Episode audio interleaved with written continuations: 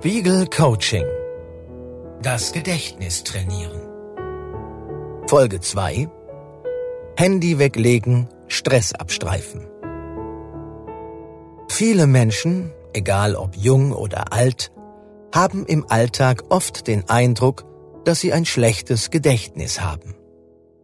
Haben Sie auch schon mal gesagt, ich glaube, ich kriege Alzheimer, als Sie Ihre Brille nicht finden konnten oder Sie schon wieder vergessen hatten, den Termin beim Augenarzt zu vereinbaren.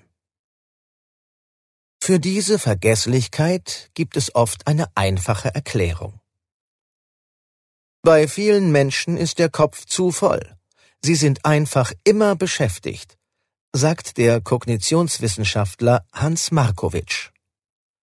Durch die moderne Technik und die permanente Erreichbarkeit machen jüngere Erwachsene und Berufstätige kaum noch geistige Pausen und sind deshalb mental erschöpft.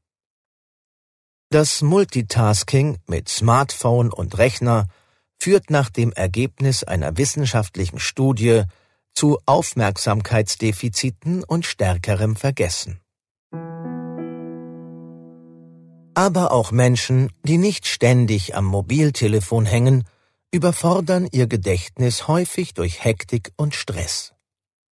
Deshalb geht es in den Aufgaben dieser Coaching-Folge darum, mehr Pausen in den Alltag einzubauen und so eine gewisse Erholung für die grauen Zellen zu schaffen. Sie werden wahrscheinlich überrascht sein, wie effektiv diese Übungen sind. Um gezielte Übungen für die unterschiedlichen Lebensstile anzubieten, gibt es eine Aufgabe für Smartphone-Junkies und eine für all jene, die sich im Alltag unter Druck setzen und versuchen, mehrere Dinge gleichzeitig zu erledigen. Entscheiden Sie selbst, welche Übung besser zu Ihrem Alltag passt. Für Smartphone-Junkies Auszeiten für Minuten. In der modernen Arbeits- und Lebenswelt besteht eine Pause oft darin, dass man Mails checkt, WhatsApp-Nachrichten schreibt oder die lustigen Fotos vom Hund bei Instagram hochlädt. Eine echte Pause ist das nicht. Vom Nachmittagskaffee im Job bis zum Warten an der Bushaltestelle wir sind so gut wie immer mit Informationsaufnahme beschäftigt.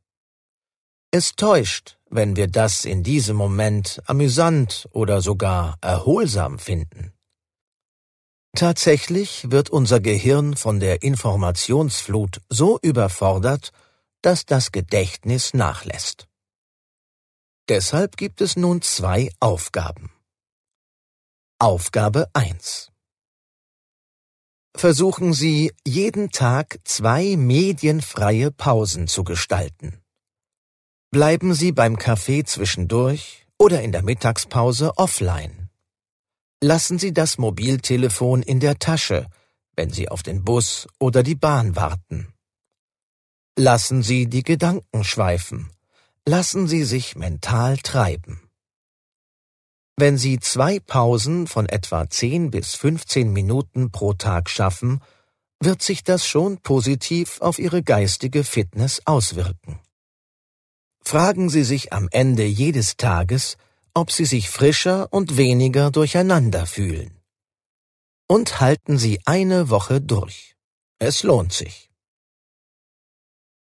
Aufgabe 2 Überlegen Sie, in welchen Situationen des Alltags Sie Aufgaben gleichzeitig erledigen und wann Sie in Hektik und Stress verfallen. Ist es bei der Arbeit, wenn Sie noch schnell fünf Mails schreiben, Chatnachrichten beantworten und gleichzeitig den Schreibtisch aufräumen, bevor Sie nach Hause gehen? Ist es bei der Hausarbeit, die Sie erledigen, während Sie telefonieren oder Nachrichten schauen? Oder bei der Fahrt zur Arbeit, bei der Sie noch Arbeitsunterlagen durchlesen. Haben Sie Ihre Engpässe gefunden? Gut. Dann gönnen Sie es sich in den kommenden Tagen, täglich mindestens zweimal auf Multitasking und Hektik zu verzichten. Auf dem Nachhauseweg in der Bahn schauen Sie aus dem Fenster. Im Haushalt machen Sie eine Sache nach der anderen. Bei der Arbeit verschieben Sie die fünf dringlichen Mails auf den nächsten Tag. Probieren Sie es aus. Und es gibt noch eine Zusatzaufgabe. Setzen Sie sich einmal am Tag für eine 5-Minuten-Meditation aufs Sofa. Stellen Sie einen Timer auf 5 Minuten und probieren Sie, in der Zeit nur zu sitzen und nichts zu tun. Atmen Sie langsam ein und aus. Konzentrieren Sie sich auf den Atem. Man kann dabei nichts richtig oder falsch machen. Prüfen Sie am Ende jedes Tages, ob Sie sich besser und geistig frischer fühlen als sonst. Wichtig.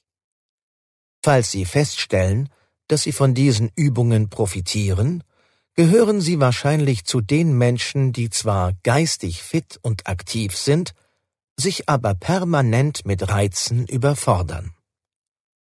Bleiben Sie bei dieser Übung, wenn sie Ihnen zusagt.